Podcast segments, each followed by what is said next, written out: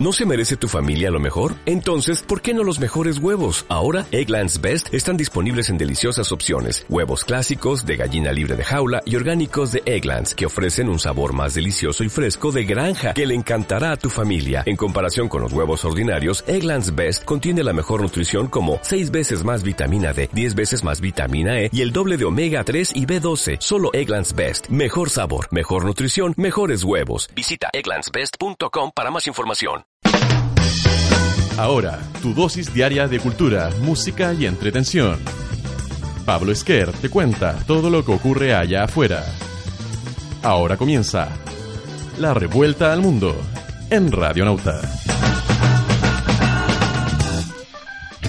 Así es, comenzamos una nueva revuelta al mundo aquí en radionauta.online cuando son un poquito pasadas las 5 de la tarde de este día eh, jueves 18 de mayo. Y ya ves la gente que está conectada por eh, el Facebook Live con quien estoy compartiendo aquí el estudio. Está conmigo Sofía Viola. ¿Cómo estás, Sofía? Buenas tardes, bien. Acá, un poco de frío, pero bien. sí, un poquito de frío, ¿no? Una tarde helada. En un día también eh, que nos despertó a todos con la noticia de Chris Cornell. Eh, ¿Supiste de Chris Cornell? Sí, supe de él, lo escuché en mi adolescencia. Pero ya las muertes me son irrelevantes a esa altura en que hay tantos asesinatos y guerras y todo. Uno más que se muere, uno menos en el mundo. Nace mucha gente y hay tanto muerto para homenajear que ya la, muerte es algo muy común como para tomárselo tan terrible.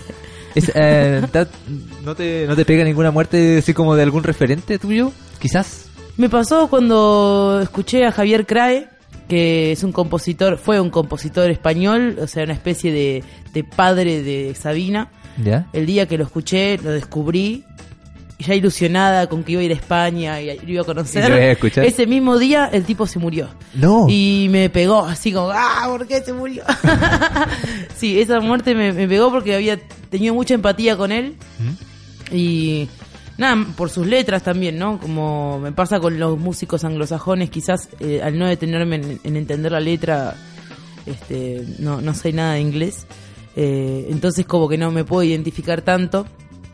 Y, mm, o sea, también me han dolido muertes de, de ya pasado varios años, incluso de, de mi nacimiento y todo. Por ejemplo, no sé, Freddie Mercury... Eh, cuando me empecé a ser fanática de Queen, me, dolía su muerte. Que él, él, ya súper muerto. Lo mismo que Kurt Cobain. Eh, eh, sí, hay, qué sé yo, la Violeta Parra también, cuando leo cosas de ella todavía me, me eriza la piel, ¿no? Eh, o sea que no, siento tanta empatía con, con esta muerte porque tampoco me veo tan reflejada en, la música de, de, este hombre que sí, obviamente que ha sido un alma muy talentosa y ha llegado su música a muchos lugares pero no sé, me ubico mucho mejor con los personajes de, de, mi lengua, ¿no? Claro, tienes, eh, llega más fácil, ¿no? Sí, me llega más porque entiendo qué dicen y por lo menos compartimos el continente. Claro, por lo menos hay algo ahí del terruño. Somos vecinos. Sí. Eh, Sofía Viola anda por estos días. ¿Andas desde hace cuánto que andas en, en Chile esta vez? No, llegué el lunes. ¿El lunes? Mm. Y ahora están eh, preparando Sofía anda acá por eh, el proyecto que tienes con Camila Bacaro y eh, la Carmen Gloria Rienqueo, ¿no? Sí, tenemos un trío loco. un trío locura que yo no he podido escucharlos en vivo, pero este viernes ya vamos a estar conversando más de ese proyecto, vamos a estar diciendo cuándo pueden ir a verlas, acá en Santiago como en Valparaíso. pero quiero entrar en, en materias, Sofía, un poco más de tu tu habitar del continente latinoamericano, más que nada de cómo tú eh, agarras tu, en este caso andas con tu rolón roco, pero que agarras tus pinchas, tus instrumentos y te mandas a cambiar. ¿Es en una, es en una búsqueda, es eh, en búsqueda, en busca de algo o es más que nada para mostrar algo? Y es, es una búsqueda de, bueno, de, encuentros, ¿no? Eh, mm. Bueno, esta vez me trae acá Icanusi, que es este trío con las muchachas. Pero, por ejemplo, no sé, el mes que viene me voy a Bolivia a, tengo dos fechas, pero en realidad el encuentro es con una amiga que conocí en Bolivia cuando fui por primera vez. Y bueno, quedé buena onda con ella y me dice, te armo dos conciertos, te pago la mitad del boleto. Ah, y todo, y bueno, y voy también a conocer otras partes que no conozco de, ese país que me interesa tanto.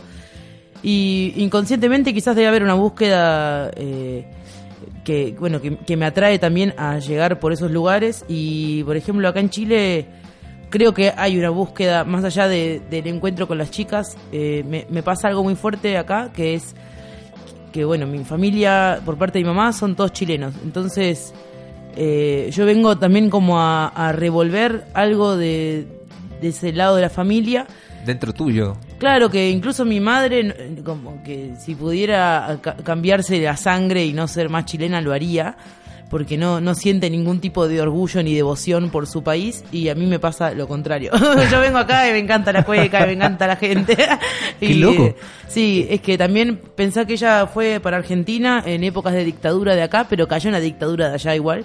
Pero era diferente también ser extranjero en Argentina, no quizás no, no era tan pesado como ser local, lo mismo que acá, ¿no? Claro. Eh, entonces ella fue arrastrada por, bueno, por asuntos familiares y por la dictadura. Ella fue muy de pequeña para Buenos Aires y, y se crió allá, entonces como que no tiene mucho arraigo a- a- a la cultura chilena. Como que no hizo las paces con el con Chile, ¿o no? En No, algún sentido. no, yo las estoy haciendo por ella. Así que, no sé, en Navidad la hice bailar cueca y... ¿Ah, sí? y sí, nos escuchamos un montón de discos de cueca. Eh, pero, por otro lado, la, la veo como amigándose un poco más. También pensá que gente de su edad es mucho más conservadora. Entonces yo no conozco la realidad chilena conservadora como ella conoce. De hecho, ignoro toda esa parte de mi familia. No voy a ir a visitar a mi tío, que no tengo nada que ver con él. Ah, sí, ningún hubo- tipo de pensamiento. Yo no eh, prefiero juntarme con mis amigos o con los parientes que me caen bien por lo menos, ¿no? Eh, pero bueno, creo que es una elección de ella el no, el no indagar más en sus raíces, pero a mí sí me interesa porque me interesan mis raíces. Claro. Y, en, eh, y, en, y en esa búsqueda, ¿qué, qué es lo que te ha, te ha llamado la atención? ¿Qué es lo que ha hecho un poquito como vibrar tu parte chilena, dirías tú? ¿Es la cueca? Sí, la, la cueca me... Lo primero que me llamó de Chile sin, sin querer, ¿no? Fue como que me llamó la, la atención una vez estaba, estaba viendo una obra de teatro en Argentina, eh, una obra de danza teatro, y la música era una canción de Violeta Parra. Entonces pregunté, ¿qué es eso que suena? Como me llamó la atención. Y me dice, Violeta Parra, ¿cómo no conoces? Ah. Y empecé a escuchar y me, y me atrapó así por completo, hasta me la tatué, sea, tengo un tatuaje. de- Ah, sí, tienes tatu- tatuada la violeta. tengo un tatuaje de un dibujo de la violeta y dice arriba quemando el sol. Y Ya. detrás está el símbolo de Prince. Sincretismo. sí, ahí mezclé todo. Toda la iconografía Sí. musical del mundo. ¿sabes? este, pero mm, después cuando vine hace el año pasado vine dos veces, pero hubo en una de las veces que vine, que fue la cuando vine en agosto del año pasado, Para el Imesur, ¿no? Eh, sí, creo que fue para el Imesur o, o antes, no me acuerdo. Sí, algo de ser. Fue en agosto el Imesur. Sí. Claro, fue para eso. Y me llevaron a al bar al Liberty que está en Valpo ¿Ya? y, y, y ahí me Alucinaste. como que aluciné con la cueca, me volví loca. Contarle a la gente que es un bar que está en Plaza Chaurren, que es el lugar donde se hacen las ruedas de cueca y donde se canta cueca un día a la semana. Que, Los jueves. Los jueves. Mm. Y ahí se juntan todos los viejos y los, y los, jóvenes, sí. muchos jóvenes y bueno, de todo, ¿no? Y los que van quedando de los taitas que son motivados y, y alcanzan a llegar para allá, pero creo que es una es una fiesta interminable. Está buenísimo, sí, Sí. y después cuando no les es suficiente se van al puerto a cantar. este, yo no les pude seguir el, ahí el carrete, pero me, me fui a dormir muy borracha. Ya, muy bien. Es- sí, me robé unos tu- vasos. ¿Todavía chiquitos tienes? Sí, sí, los tengo. pero sí, me, me llama mucho, muy fuerte la atención eh, el canto de la cueca, que, que sea tan, tan apasionado, ¿no? Porque cantan como poseídos y lo que pasa ahí, como que se van mezclando las voces y los panderos. Tanto que ya tengo mi propio pandero y aprendí a tocarlo ¿Sí? así eh, tímidamente, pero, pero es, lo es hago. peludo, igual, yo no, yo no, no, no lo puedo agarrar. Pero con la Icanusi, con la Camila Bacaro de, de maestra, Es eh, es más fácil todo. Y aparte que es como lo que me lo que me- a mí me llamó eh, la atención la cueca en su momento cuando empecé a entenderla, porque uno aquí en Chile la recibe de otra manera, como más empaquetada, pero cuando uno la empieza a entender es como un fuego que arde muy fuerte por muy poco rato. Son cuecas, las cuecas son de dos minutos, entonces tú Sí. como que está la intensidad ahí. ¡Ah! Claro, y de repente se apaga y va la otra. Es como Sí, y me llama mucho la atención eh, lo que hacen las guitarras, los rasgueos de las guitarras, tanto en la cueca como en la marinera, como en la refalosa, y todo, como que empiezo a, a entrar a ese mundo Claro. y no entiendo nada y, y todo lo que intento es inútil, porque, porque no, no logro entender qué está pasando con el tiempo y todo. Pero creo que tarde o temprano eso va a salir Y así ya en, en mis conciertos, desde que aprendí a tocar pandero, en todos mis conciertos solista estoy cantando, me canto unas cuecas sola con Ah, el ¿sí? pandero. Y lo que noto es que la voz se proyecta de otra manera al tocar un instrumento que no es la guitarra o el ronroco o el cuatro, ¿no? Como que la voz se proyecta con más intensidad y se abre el pecho y pasa algo ahí como medio primitivo, ¿no? Eh, es mu- muy interesante el, el camino ese. Al reducir, digamos, sobre todo si estás tocando un instrumento per- de percusión y, y Sí, las la cuerdas... voz sale más fuerte. Como que al no haber otro, otra armonía más que un, un cuero golpeándose y unas chapas, Ajá. la voz empieza a, suena más fuerte, no sé, el otro día lo experimenté, estaba muy mal de la voz y en cuanto agarré el pandero me salió ah, así, salió toda la voz que no había podido sacar en todo ese concierto, la saqué ahí. Así que no- nada, sigo indagando. Qué ganas de que hubieras traído el pandero o no trajiste el pandero por casualidad. No, me da vergüenza tocarlo en Chile. Deme un Claro. tiempo más. Ya, dale. Y- Pero lo traje igual a este viaje. ¿Estás tocando cuecas de quién, eh, por ejemplo? De los... De la Violeta y después nada, me la paso escuchando a la gallera. Eh, es mi banda preferida de cueca. A la gallera. sí, porque me, me llegó ahí el disco por el Giancarlo. ¿Ya? Con Este, Giancarlo Valdebenito, el, sí. el contrabajista, sí. Sí, cuando fueron con Jopo para Buenos Aires, ahí los conocí y, y en un momento escucho así que estaban tocando cueca en el camarín y me entro así, digo, como, ¿qué está pasando acá? y ¿Qué es esto que está ocurriendo? Claro, y aluciné porque no sabía que era la cueca en sí, o sea, sabía que la cueca era un ritmo, pero no sabía que era eso de esa manera. Ajá. Y estaba el muñeco y Giancarlo tocando y, y- y perdí la cabeza. Y, y- y nada, fue igual desde ese día. sí, es, es muy fuerte. Y lo que también me llama la atención de la cultura de Chile, que me siento muy identificada, es esa ese desgarro en el bolero, ¿no? A mí me gusta mucho el bolero de muy niña, siempre escuché bolero. Y, y me encanta, me gusta mucho acá que cuando termina un concierto y se arma guitarreada y todo, todos cantan bolero y es mi sueño. o sea, como- Salta sí. un bolero, salta un vals. Ah, oh, me sí. muero así de amor, como me, me gusta mucho y, y estoy muy influenciada por eso hoy. Este, no paro de componer boleros y que yo también cuando descubro el bloque depresivo también me digo, ¡guau! ¡Qué bueno que hay gente Claro. joven haciendo esto! Bueno, es, un trabajo que yo creo que ellos un poco empezaron de meter esa, Los esa cultura celestinos también. a la cultura popular, claro, los celestinos, después la flor de recuerdo, hay, hay Mm. varios eh, que están trabajando aquello, pero eh, sí, pues lo que, lo que tú vives era lo que se vivía, qué sé yo, en las peñas antiguas, que el trabajo que hicieron todas estas bandas es llevarlo a lo popular, a que Mm. todos al final disfrutemos de los boleros medio sin darnos cuenta, Sí, ¿no? que quizás uno tiene prejuicio, va, yo no, ¿no? Pero lo que noto Claro. así de la gente que la música que se escuchó mucho en su casa ya le da un poco de asco. Claro. Pero yo, no sé, escuché mucho bolero y cuando em- empecé, a- me gustaba mucho la música romántica de los años 50, pero no sé, como el, las baladas de los plateros y, y toda esa música eh, más, eh, más inglesa o yankee, ¿no? De, o sea, de, de esa época me llamaba mucho la atención.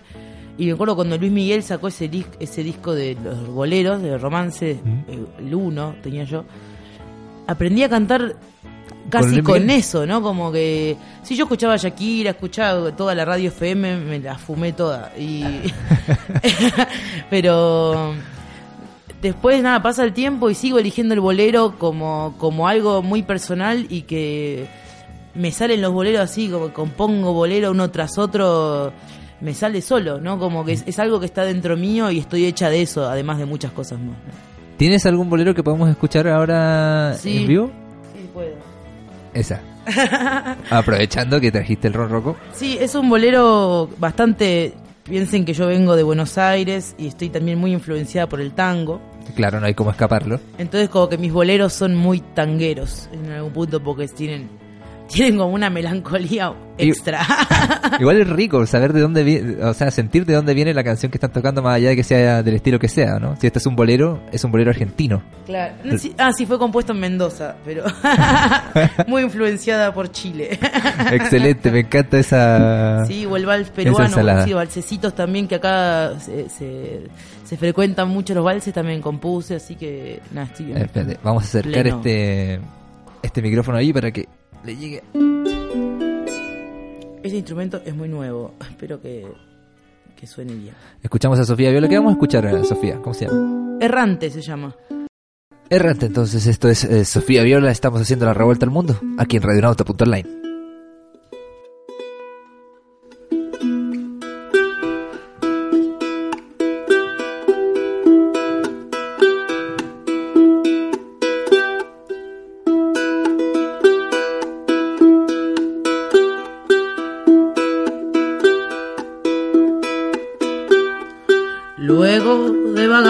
por los caminos, de meterme al mar y al río, ¿qué me queda por hacer? Llevo tantas noches guitarreando, tantos vinos he bebido, no me pude contener. Se ha fundido en un instante, no lo pude sostener. Mi paciencia es un desastre, lo he hecho todo a perder. Iré a conversar con las estrellas, con la luna y los planetas, pa' que me digan qué hacer cuando te vuelva a ver. Igualmente ya metí la pata, la marea está muy alta, me tendré que devolver. Y en la vida del errante, siempre me toca perderme y aparecen tus diamantes que me hacen enloquecer.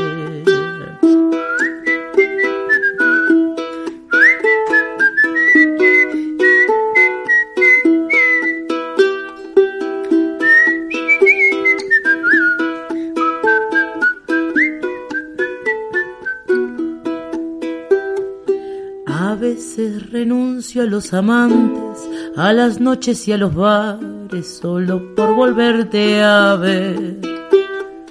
Y después me arranco la cabeza con espuma de cerveza, ya no quiero padecer. En la vida del errante siempre me toca perderme y aparecen tus diamantes que me hacen enloquecer. Y en la vida del errante siempre me toca perderme así y aparecen tus diamantes que me hacen enloquecer.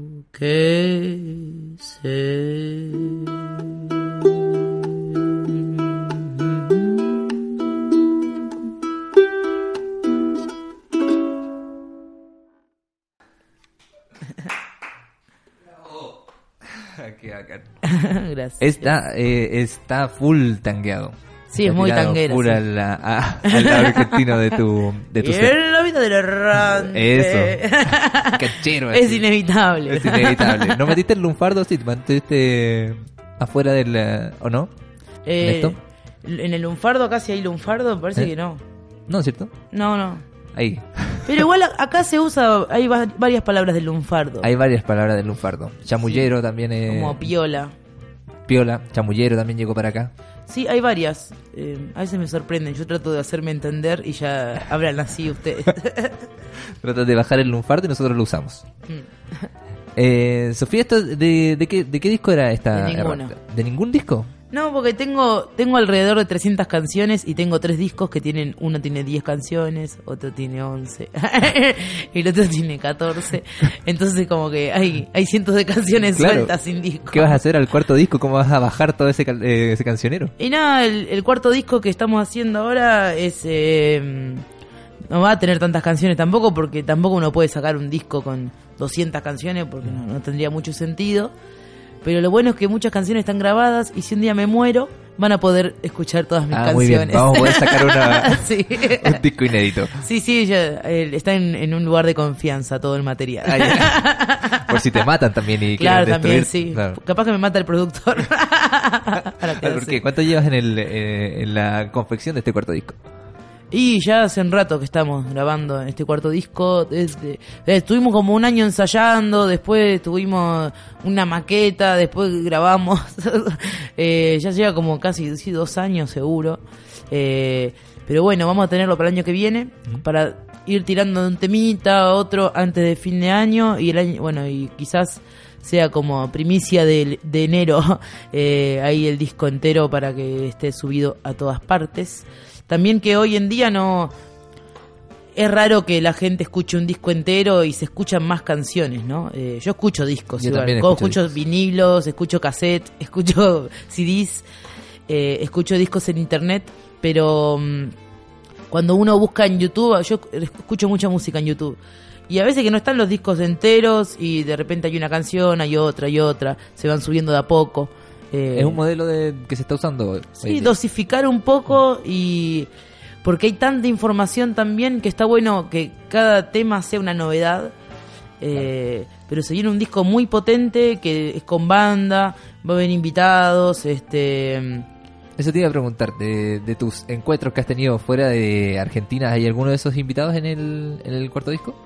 eh, hay un toca un percusionista colombiano que se llama Chongo que toca con Totora Momposina, toca con, Ah, wow. eh, con mucho indio y nada, es un genio. Yo no, no lo llegué a conocer tanto, pero el productor del disco, Ezequiel Borra, estuvo por allá y, mm, y lo grabó.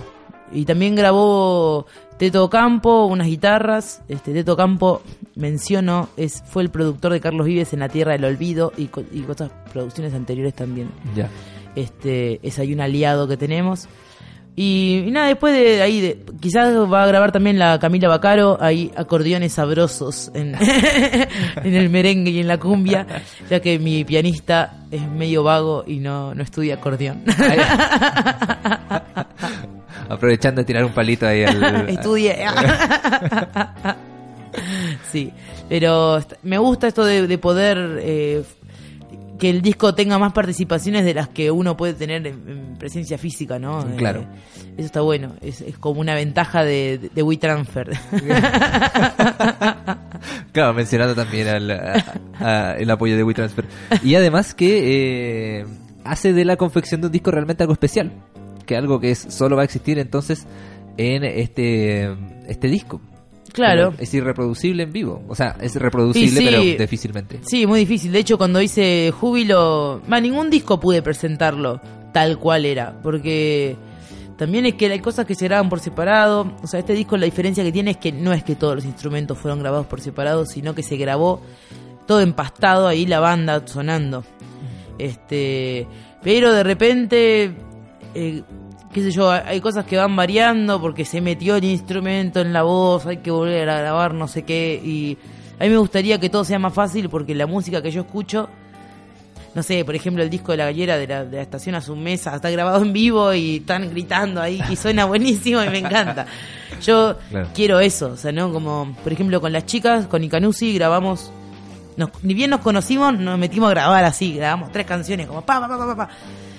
Y no escuché esa sesión, pero tengo un recuerdo como muy bonito de que estábamos tocando, como viéndonos las caras, ahí en la, en la maquinita grabamos así, todos sentaditas así mirándonos. Estaba también el Tocori Berrú, que es, es nuestro bajista estrella. Eh, nada, y, y se armó una, como esa cosa mágica eh, que, que solo ocurre cuando se graba en vivo, ¿no? Como que no, no se puede simular eso grabando por pista uno a la vez. ¿Pero fue improvisado o eran canciones que ustedes lograron armar en alguna noche? Una cosa así? Más o menos, no, no- no tuvimos mucho tiempo porque fue como amor a primera vista y a primer oído. Ya. Amor a primer oído y no. Nada, nos conocimos en un toque y, y fue como. "Ya, hay que grabar ahora, ya mismo. Conseguimos un cómplice y nos ayudó ahí a grabar. Este. Pero es muy. Muy interesante la, la búsqueda de, de lo de cómo se grababa antes, que es lo que están haciendo las bandas de hoy, por ejemplo. Para lograr conectarse también. Y claro, eh, no sé si conocés esta banda, llama Los Espíritus, que estuvieron por acá hace Sí. poquito. Bueno, Los Espíritus, a mí lo que más me gusta de ellos, yo no soy muy partidaria del rock hoy en día, no, no, no creo en el rock, creo que se murió hace mucho. ¿Ya? Pero esta banda, como que cre- me hace creer que Dios espera. resucitó, o sea, que el Dios del rock resucitó ahí. O sea, se murió Chuck Berry y Claro. pensé que no quedaba nada. Por eso son los espíritus. Pero por eso sí, son los espíritus de, de- de aquellos, De ¿no? todo eso, sí. Este, y lo que tienen de curioso, ellos, yo los conozco, son amigos y sé cómo graban. Y graban en vivo, o sea, graban, eh, se juntan en- en- a ensayar y después, de, o sea, el último disco que sacaron, Aguardiente, Sí. Se fueron a un lugar y grabaron en cinta y grabaron en vivo. Después sí agregaron voces, una percusión más, una cosita, pero no hubo mucho mucha sobregrabación. Y eso lo hace como un producto auténtico porque no hay no, hay no hay intervenciones casi de nada, ¿no? Es como muy pr- prolijo y graban ta ta ta ta. Igual suena mucho eso cuando, cuando se escucha el disco, la gente que no lo escuchaba está en YouTube para escuchar ambos Sí. discos. eh, se siente mucho eso, como que hay una pulsión eh, que ellos van siguiendo. eh, yo creo que pasa con todas las bandas que terminan grabando en vivo, al final en el disco se siente aquello. Y es que sí, yo creo que lo que se pierde mucho al. O sea, se pueden ganar cosas al grabar por separado, pero se pierden muchas cosas como de lo real, ¿no? Porque también estamos en un momento que es como una era tan virtual que sí, podríamos ser todos robots y ya está, ¿no? Eh, que es mucho lo que pasa con la música que está tan inter- tan intervenida con, con las máquinas, ¿no? Eh, cuando, me acuerdo cuando salió la cumbia villera en Argentina, eh, muchos, muchos músicos perdieron trabajo porque eh, las máquinas empezaron a reemplazar a los hombres. Lo mismo pasó en la revolución industrial, eh, ahora pasa en la música. Este, claro, la, la máquina, sí, claro, porque era cui, cui, cuin, cui, cui, cuin, cui. ya no necesitaban trom- cinco trompetistas, todo lo hacían con teclados y sonaba como sonaba. Este, pero como que empezó a pasar, en- sí, a mediados de los noventas, me acuerdo que mi papá era músico de la bailanta, o sea, de- de- de ese movimiento y, y de- se corría esa voz de que, o sea, los, los trompetistas ya no tenían más trabajo porque eran reemplazados por teclas. Tu papá era trompetista. Mi papá es trompetista, sí, eh, sigue tocando.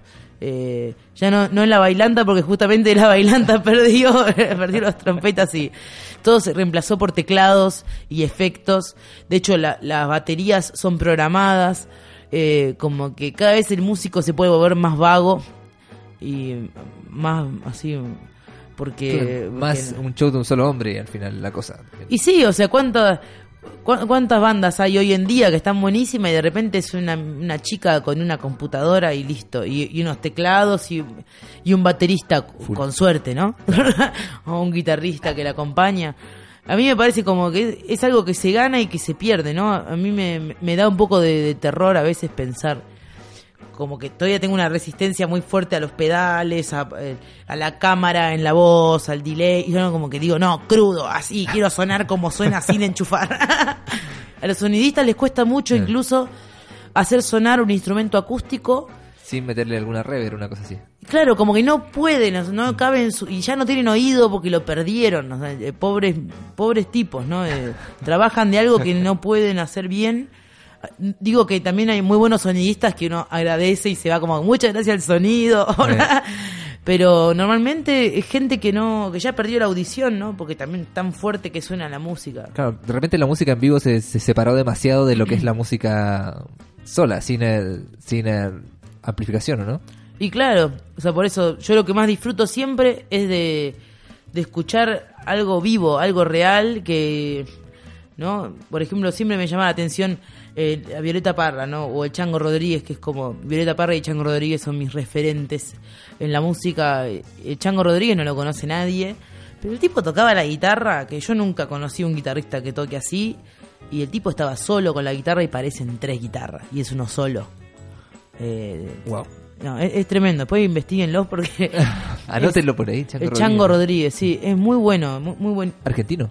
Sí, eh, medio cordobés, así, tiene una viveza ahí eh, muy del interior y, y además que recopiló eh, ritmos de otras partes de Latinoamérica, cosa que en el folclore argentino no, no hay mucho de eso de esa época, ¿no? Como que un tipo alucinó con mezclar eh, ritmos, no sé, más bolivianos o más colombianos con el folclore tradicional como la chacarera, la samba, el gato el escondido el, el tipo mm, le puso otros condimentos a la sopa y, y cambió eh, la cuestión, o sea, cambió todo. Oye, eh, Sofía, ya que estás ya que estás hablando de referentes, ya has mencionado un par de veces a, a la, a la Violeta. ¿Te animas a- con una canción de Violeta? Sí. ¿Sí? Siempre. Excelente. Es para, eh, para que vayamos a escuchar algo de lo, del alma chilena en eh, la voz de Sofía Viola. ¿Qué es lo que vamos a escuchar, eh, Sofía? El diablo en el paraíso. El Diablo en el Paraíso. Esto es Sofía Viola aquí en La Revuelta al Mundo de Radio Nota.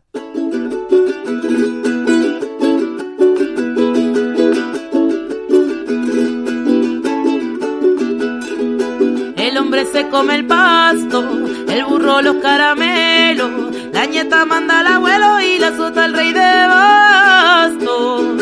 la agua la llevo en canasto, me duermo debajo el catre, todo lo endulzo con natre, bailo en la tumba del muerto, mentira todo, lo cierto gritaba desnudo un sastre. La la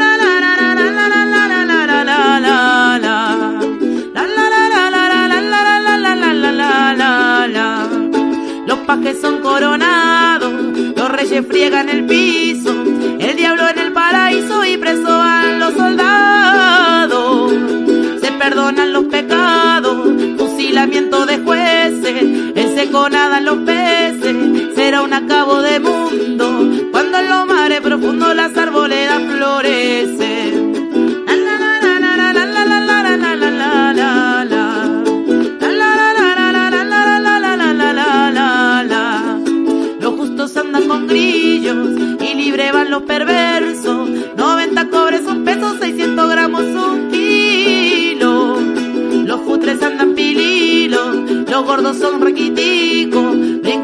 Paralítico sobre un filudo machete.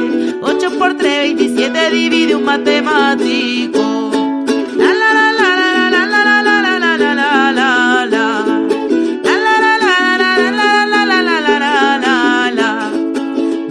Tiene en el piano, tocar música en la silla, caen en la maravilla para la vez de su hermano. Caminaré con las manos, los santos son pendencieros, bendicen a los rateros, se acuesta el perro en la cuna, debajo la blanca luna la guagua muerde el rondero. La la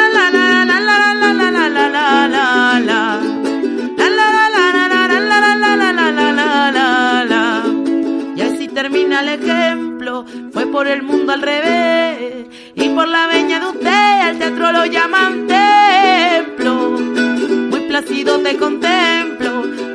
bandido a su presa, es más hereje el que reza, los viejos van a la escuela, los niños a la rayuela, ya nadie tiene cabeza.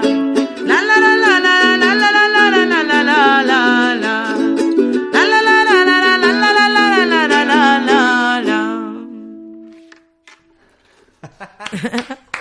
Excelente, escuchábamos a Sofía Viola aquí en la Revuelta al Mundo de Radio Nauta.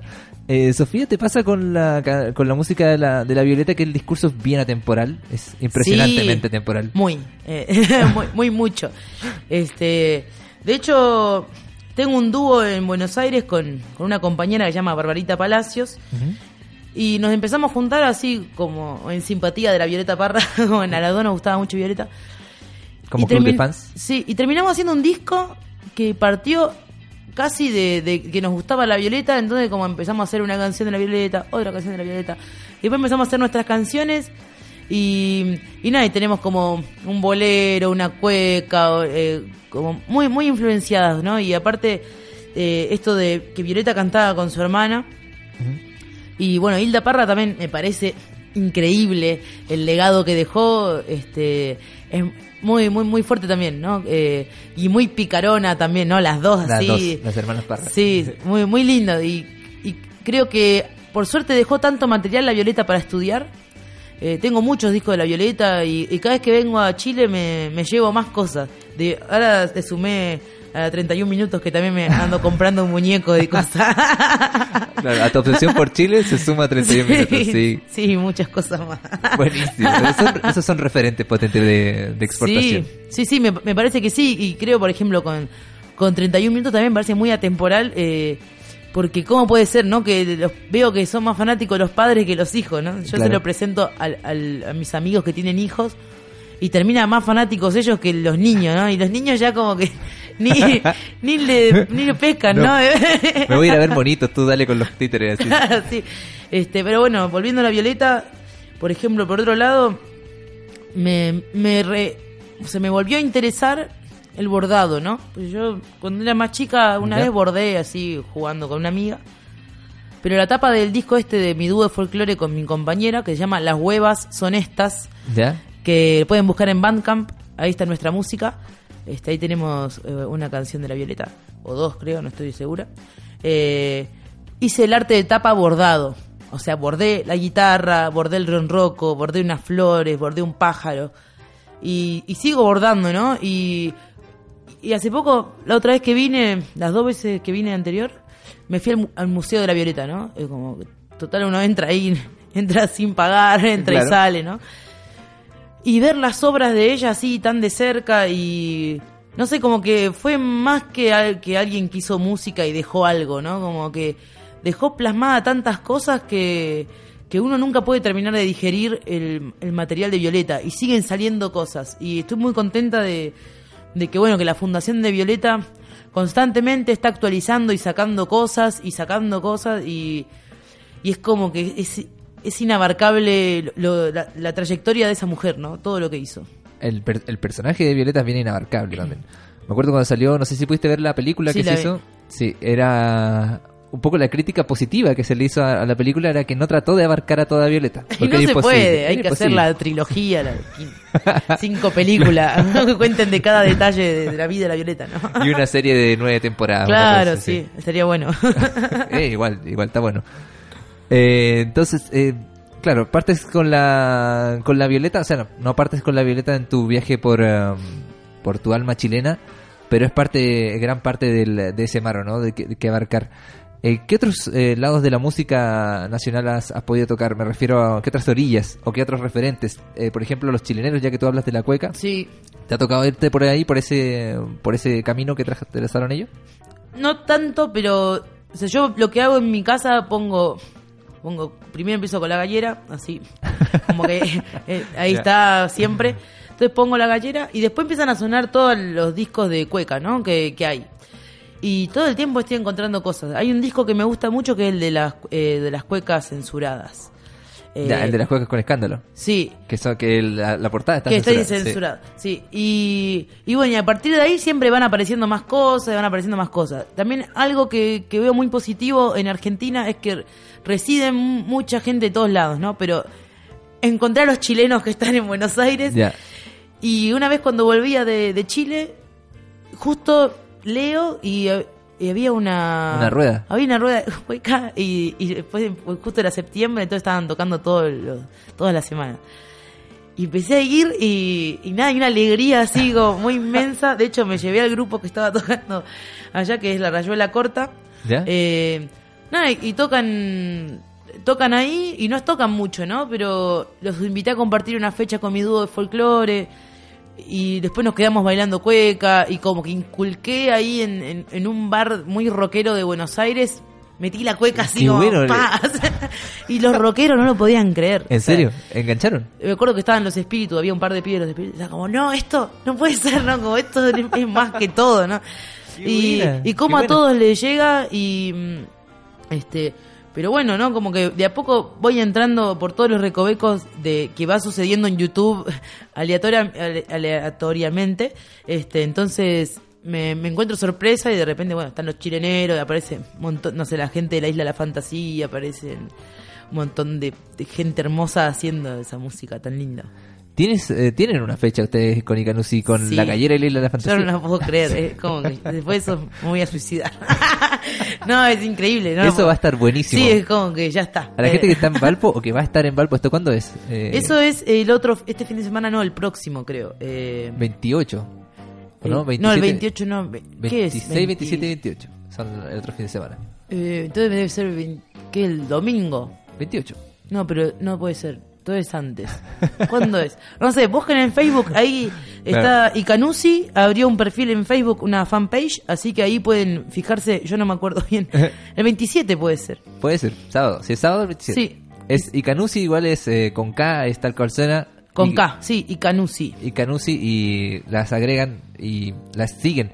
Ya porque ahora se va a empezar a, a escuchar cada vez más el, el sonido de Canusi acá, acá en Chile. Oye, qué interesante, Sofía, lo que, lo que decías tú de cómo le pegó la cueca al, al rockero argentino. O sea, que debe ser... Sí, no, yo no lo podía creer tampoco. Era como, es- esto es genial, eso es lo que yo quería, Claro. ¿no? Porque la cueca tiene tanto poder como una banda de heavy metal, o sea, ¿no? Como que creo que atraviesa tanto con el grito y con el pandero y con el violín, y como que es una música que abarca mucho. Claro. Y me acuerdo que estaba el dueño del bar, como alucinado, y me decía, yo no puedo creer esto, o sea, me, me- me vuelve loco, me decía, quiero más, quiero Oh, que esto bueno. suceda todo el tiempo acá, ¿no? En un bar donde tocan bandas de punk, de metal, de música electrónica, no sé, y de repente llevar como ese rinconcito de cueca. Eh, fue, fue muy, muy lindo que nada, todos compartieron y estaban todos alucinados con la boca abierta como gente que nunca había escuchado cueca y agradeciéndome como qué bueno que trajiste esta gente para acá. Ah, bueno. Y los chicos también, ¿no? Como los chilenos estaban como, qué buena onda que hay acá, nos trataron súper bien, nos fuimos súper borrachos y nadie nos retó.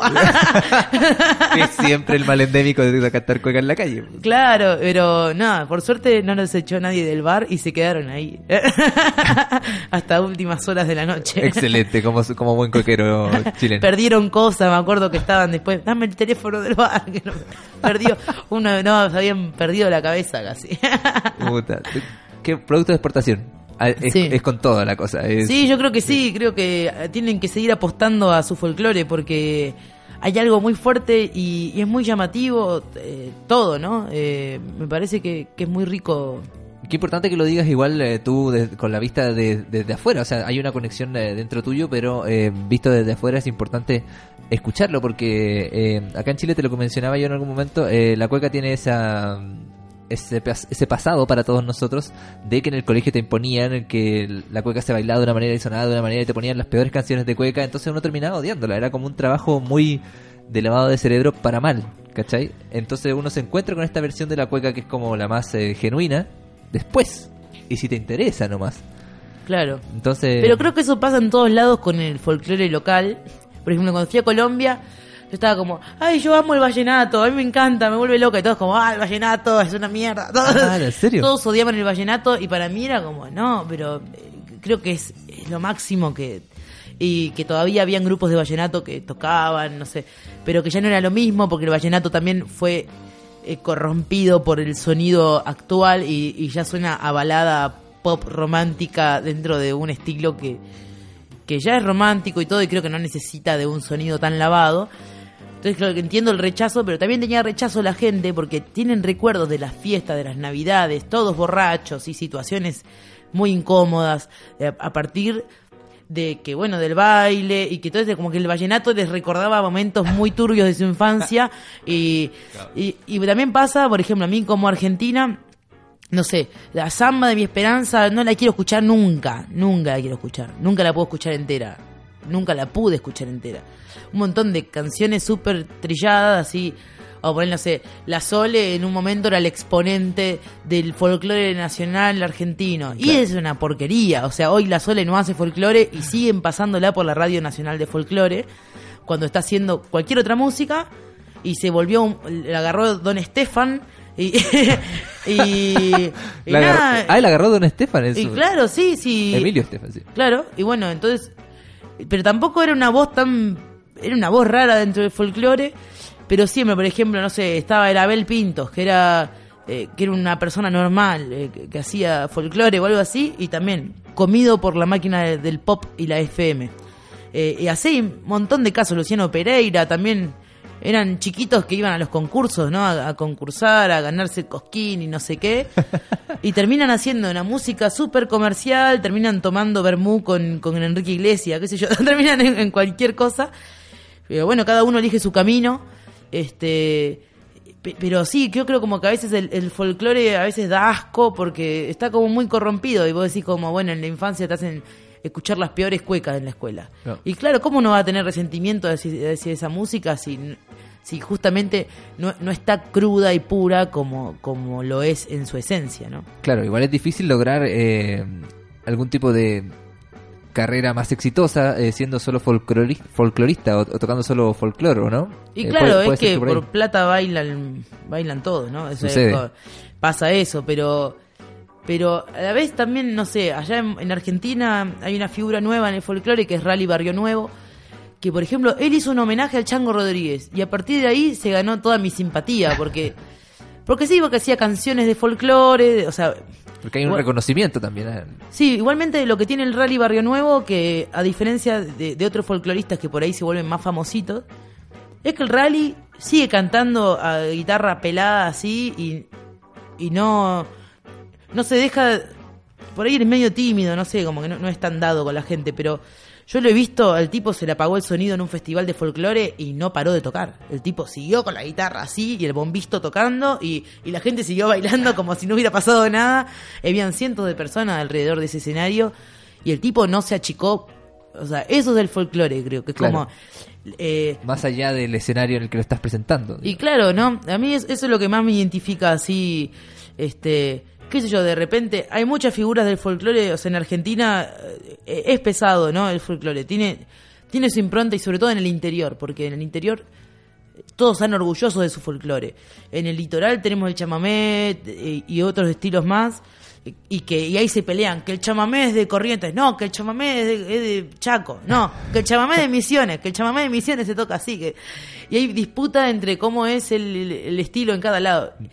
Y, y todavía hay personajes que, que, no sé, está Ramón Ayala, que se volvió famoso de viejo, o sea, el tipo tiene 90 años, el otro día abrí su concierto y el tipo se hizo famoso por una película como muy pop de Marcos eh, Marcos López, que es un es como una especie de fotógrafo, artista plástico impresionante, una estética muy muy muy particular y le hizo una película a este viejo y el viejo había hecho una canción que había sido cantada por todo el mundo sin tener reconocimiento alguno. Sale en una película super kitsch y el tipo, ah, Ramón Ayala, todos le tiran flores y, y es un viejo delirante hermoso.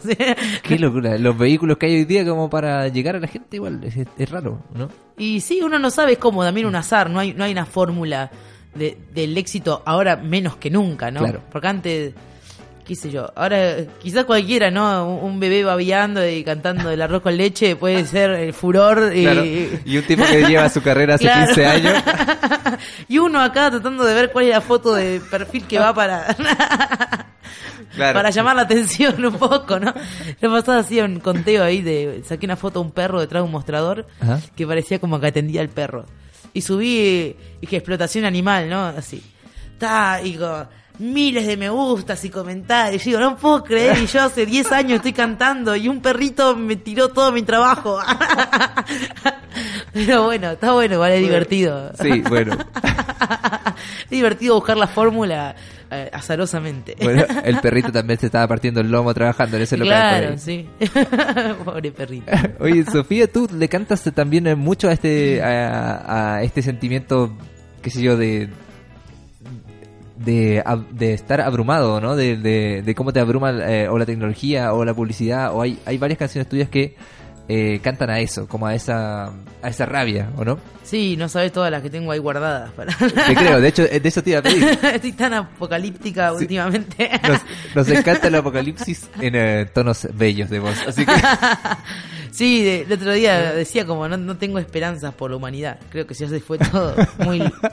ya, ya no llegamos a nada. Claro, Eh, hagamos ahí- lo que podamos con mucho cariño.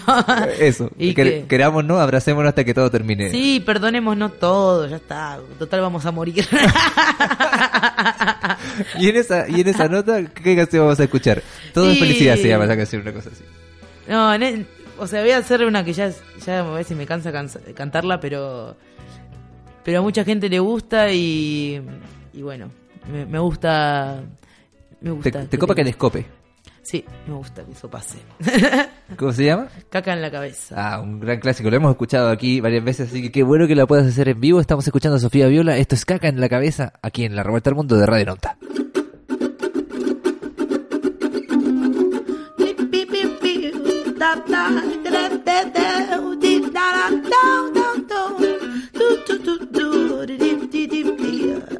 Mi primer alimento fue leche materna y me enchufaron Nesquik como cosa buena. Yogures Petit me compraba mi abuela, Serenito, Jimmy, postrecitos de mierda, McDonald's, Burger King, chatarra por las venas. Recuerdo Pampernick con sus puertas abiertas, ofreciéndome a mí cajitas y sorpresas. Hoy al fin comprendí que su comida pesta, chicle pa' masticar y arruinarme las muelas. Bebida oscurita con su roja etiqueta, queriéndome engañar de ofertas navideñas. Ya no te compro más tus anuncios, mi ofensa. Hoy día puedes comprar arroz, trigo y lenteja, hay verdura granel de transgénicas huertas, te sugiero también. Del agua estés alerta y comienza a poner en tus frascos reservas rebobinando atrás. Hombre de las cavernas no bebían champán, ni cuidaban sus prendas, poco eran de hablar. Y asombrados de estrellas tocaban música con ramitas y piedras. Creo que hay que volver a las antiguas eras de muerte natural, sin remedio ni queja. Ja. Y ojalá que mañana cuando amanezca me coma un dinosaurio y se acabe mi pena. Mm,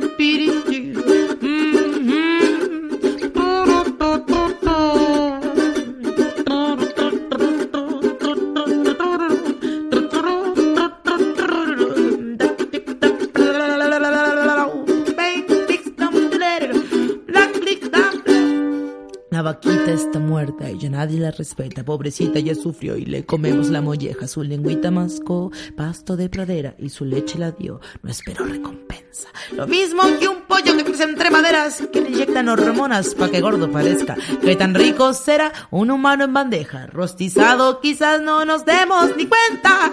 Si escupimos para arriba nos cae la jeta. Si miramos TV, caca en nuestras cabezas. No nos enseñan bien, en la escuela te inventan y te enferman. Transmitir el saber de boquita en oreja, ja, ja, ja. Creo que hay que volver a las antiguas eras.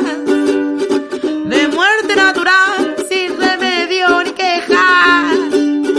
Y ojalá que mañana cuando amanezca me coma un dinosaurio y se acabe mi pena. Mm, mm, mm.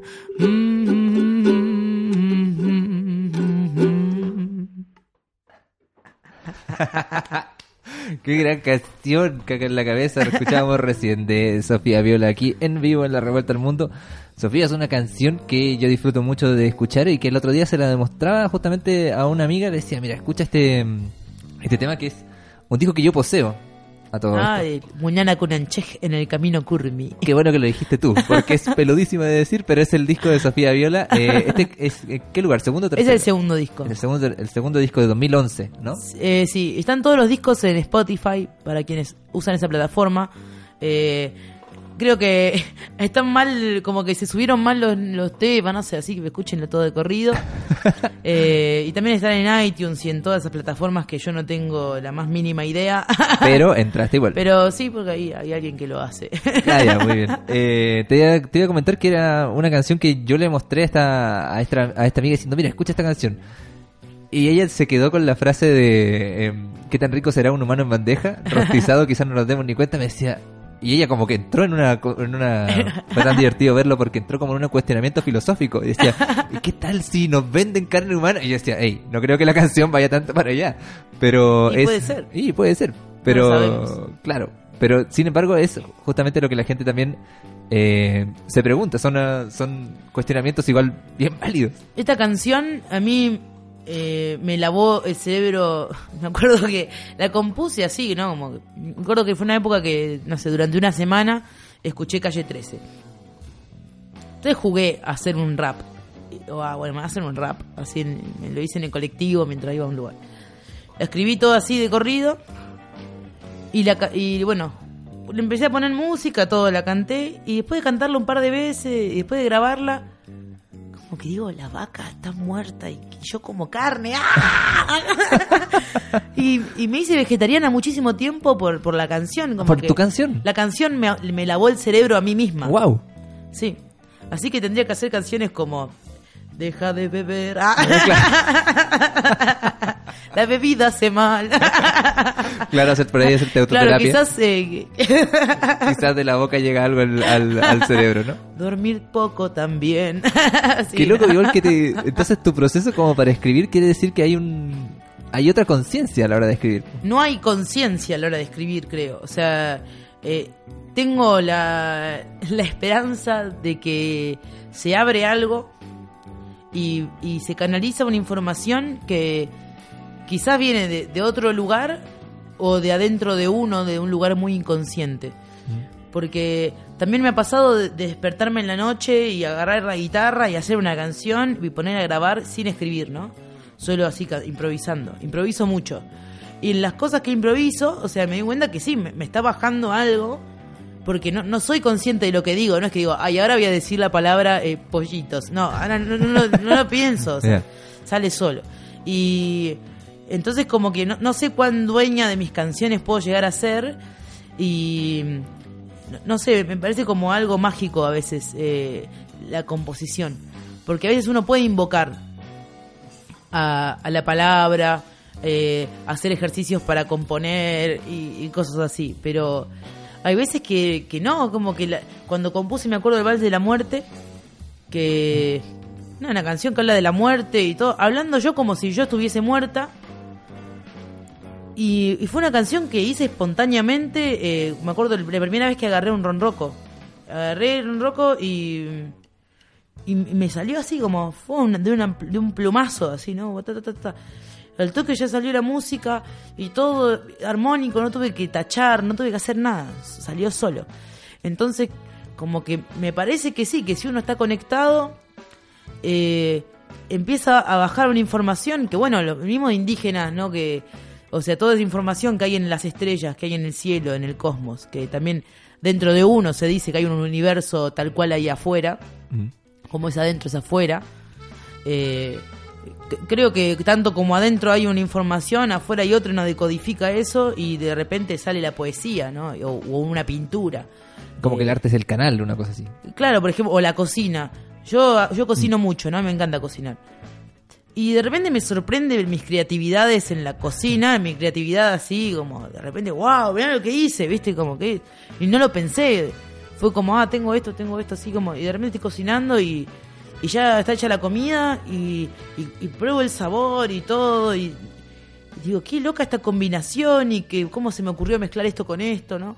Como que hay una información, quizás también que sea genética, ancestral. O sea, hay una música que se llama, em, eh, se llama música, bueno, de embiras, que es un instrumento que, que es de Zimbabue. Y, bueno, me contaban ahí los músicos que tocan eso en Buenos Aires, todo un movimiento de embiras, que es un instrumento de placas con una madera y tiene todas placas atadas con alambre y, y, se toca con los dedos, así. Y entonces contaban que hay una tradición, bueno, de que se enseñan las canciones, ¿no? Yo te enseño a vos la canción que a mí me enseñó mi mamá y, y así, se van pasando. Pero de repente hay personas que están durmiendo y en un sueño les baja una canción. Baja la canción a este individuo y cuando la va a compartir, de repente uno le dice, hey, esa canción también le bajó al vecino de la otra aldea. Wow. ¿No? Como que a dos personas le bajó por distinto lugar, o sea, como cuando uno tiene una idea y otro en la otra parte del mundo también tiene una idea. Claro. Son cosas que andan dando vueltas por ahí, en el, en el éter, y de repente uno justo abrió, abrió algo y, y- y bajó esa información. Eh, hay que estar súper atentos, como que uno de repente puede tener incluso iluminaciones, ¿no? Revelaciones de que filosóficamente quizás tipos se mataban pensando en cosas y de repente uno como, ah, claro, esto es así. Como que conecta, le llega nomás. Sí, yo, yo creo mucho en eso y creo que se puede invocar para, para llegar a eso. Y por ejemplo, con la Icanusi tenemos eh, dos canciones. Una es la canción Icanusi que le dio el nombre a la banda. Icanusi es el diablo en la, en la Sierra Nevada Colombia.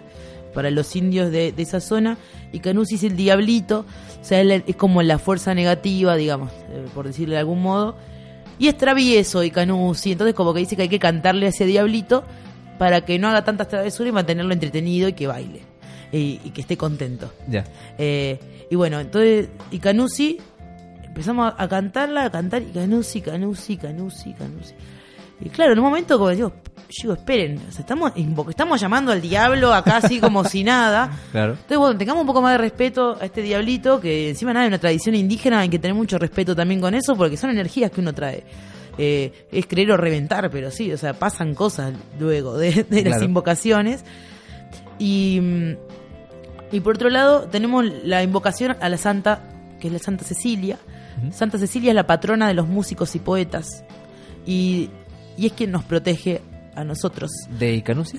No, no nos protege, de- no sé de qué nos protege, pero es- yo creo que Santa Cecilia está en, en todo el camino, ¿no? Cuando uno se encuentra gente hermosa, cuando uno siempre tiene techo, siempre tiene comida, siempre está rodeado de músicos y gente hermosa, como que le abre el camino para que las cosas salgan bien eh, cuando uno le está brindando tanto servicio a la música.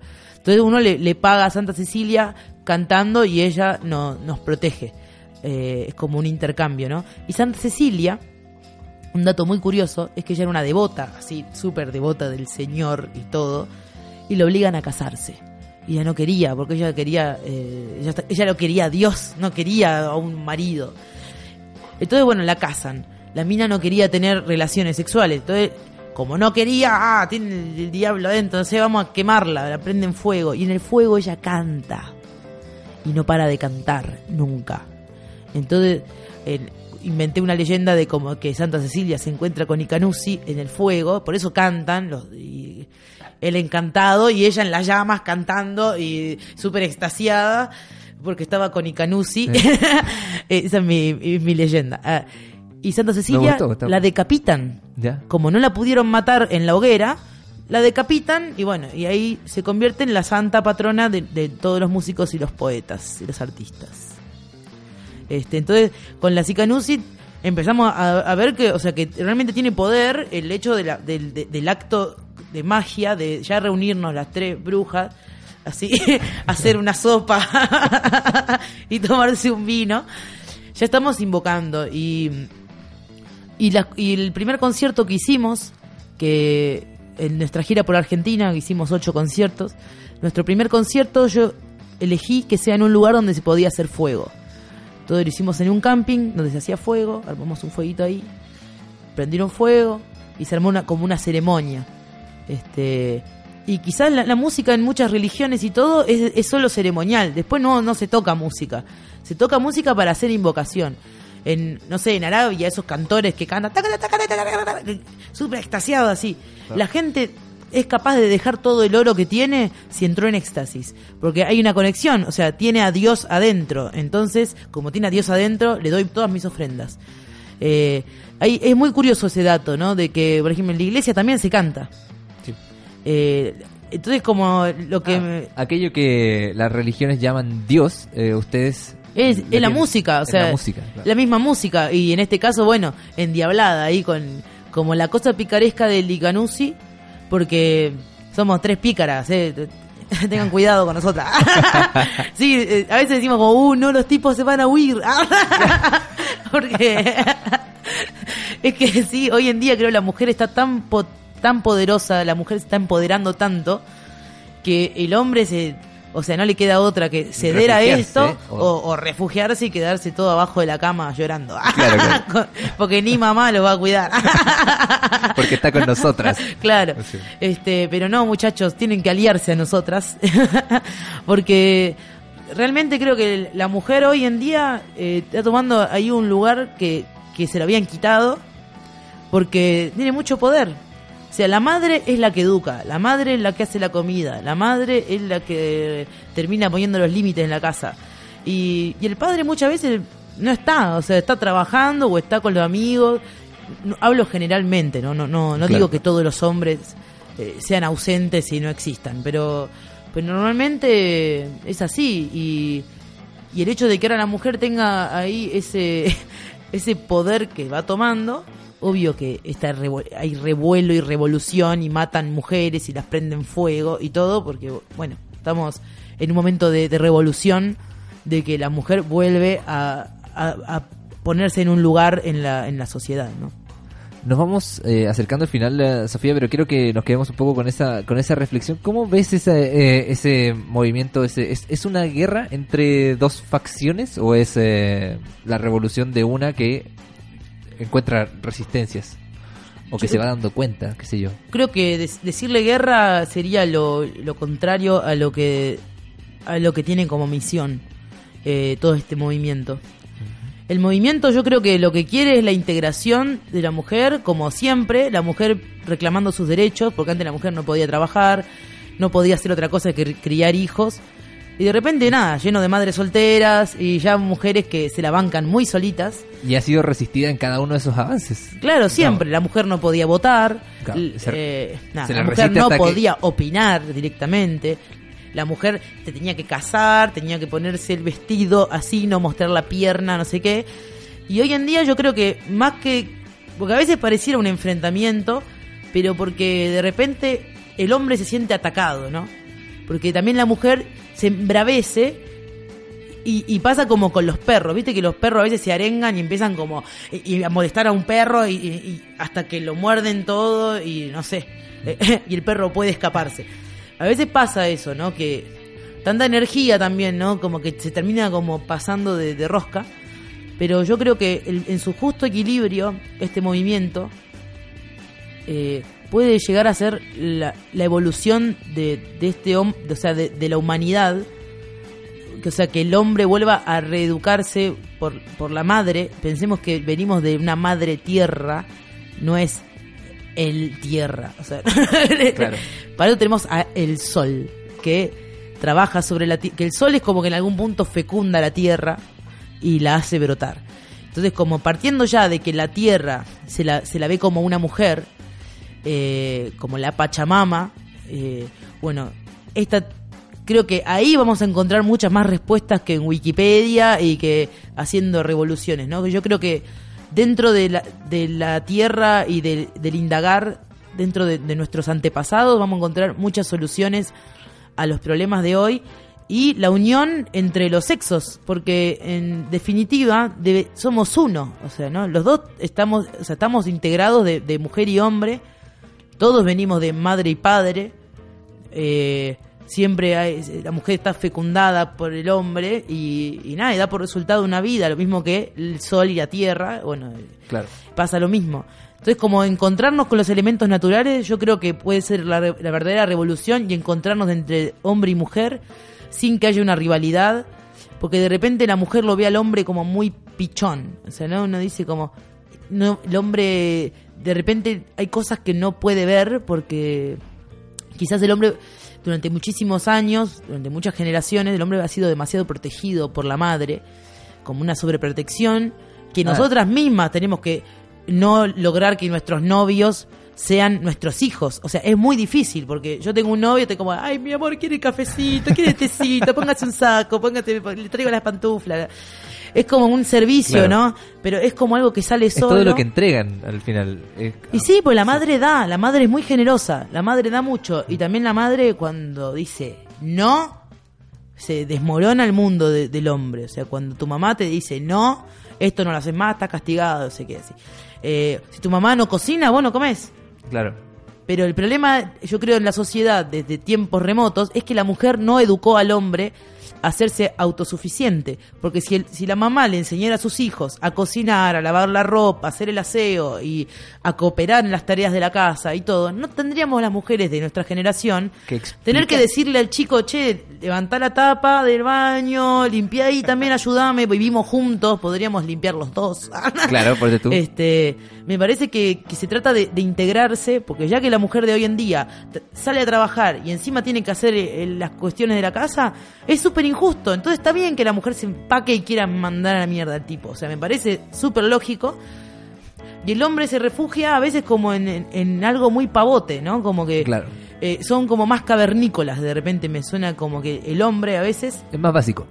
Sí, más básico y, y yo esa, esa simpleza que tienen también la admiro mucho y, y también eso, reconocer que somos ambas cosas, que somos hombre y mujer dentro de uno. Entonces, el hombre no, no va a ser marica o no tiene que tener miedo a ser marica por hacer cuestiones de la casa o, o ayudar a su mujer a colgar la ropa, ¿no? O conectarse con algo. o, sí, o más conectarse sensible. de repente con, no sé, si su mujer está histérica porque le está por venir el periodo y el tipo debería decirle como, mi amor, te hago un tecito, no sé, viste, hacerle un mimito, ¿no? Porque de repente la mujer está, "Ah, está histérica, yo me voy a tomar al bar, ¿viste? Claro.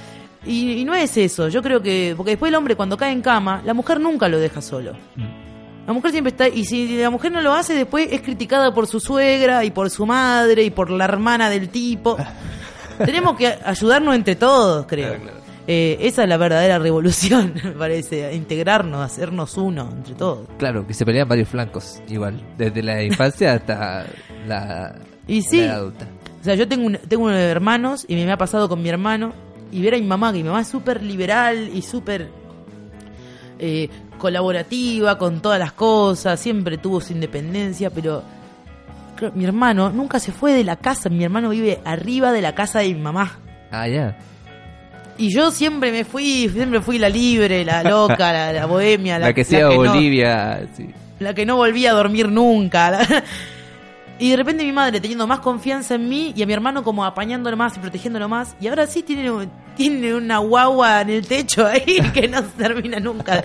Y dice, no, estoy esperando a Víctor, estoy haciéndole el almuerzo. Y yo como, "Ah, me está cayendo siempre en lo mismo. Pero bueno, también se trata de amor, hay que darnos amor entre todos y, y cooperar. Es simplemente eso, creo, ¿no? Yo creo que con, yo creo que con eso nos podemos eh, ir, podemos eh, resumir la gran conversación que hemos tenido hoy día con Sofía Viola. Ha sido increíble conversar contigo, Sofía. Quiero pedirte, Gracias. sí, una canción para que nos vayamos. Sí. Una canción que tú quieras, la que tú quieras eh, tocar de salida. Entonces, eh, esto ha sido la revuelta del mundo que hemos hecho hoy día, eh, un especial con Sofía Viola.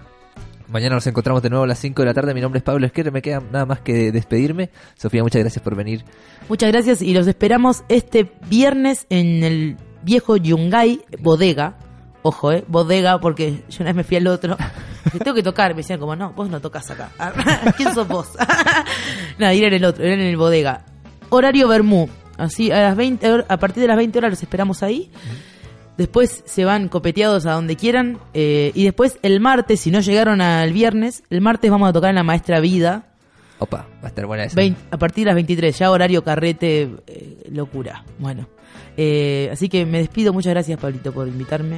Gracias a ti, Sofía. Y voy a despedirme con borrachines, porque sé que esta sociedad está llena de borrachos, igual que todas. y que muchos se van a sentir identificados con esta canción. Y a mucho orgullo gritarán algunos. Nos vemos entonces. Salud Gracias. para todos.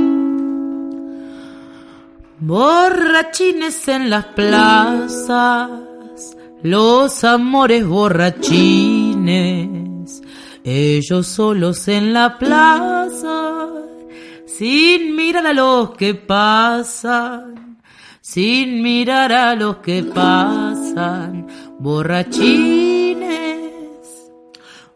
borrachines en los trenes en los trenes borrachines, tambalean en vagones, tambalean y suspiran, borrachines,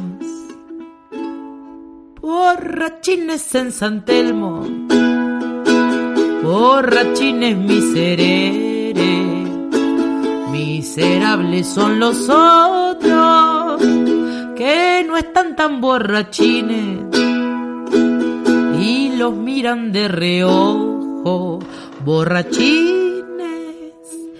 y hay borrachos que ahogan pena, y hay borrachos que celebran, y hay borrachos que trabajan, y hay borrachos en el cine, en los cines borrachines, borrachines borrachinas en las calles, borrachinas madrugadas, borrachitas las muchachas, todas andan borrachitas, ay, las muchachas, y se encuentran borrachines, y se toman una helada, o recortan un cartón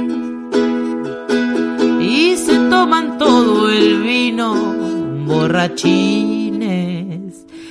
Y hay borrachos elegantes, visten trajes y zapatos, lustraditos con cordones, y también son borrachines que se juntan en los bares, pagan caro, borrachines. Y hay borrachos con lagunas, y hay borrachos en los pueblos, hay borrachos en el mundo, y algunos cantan contentos y algunos lloran sin nadie. Ellos son los borrachines, borrachines, borrachines.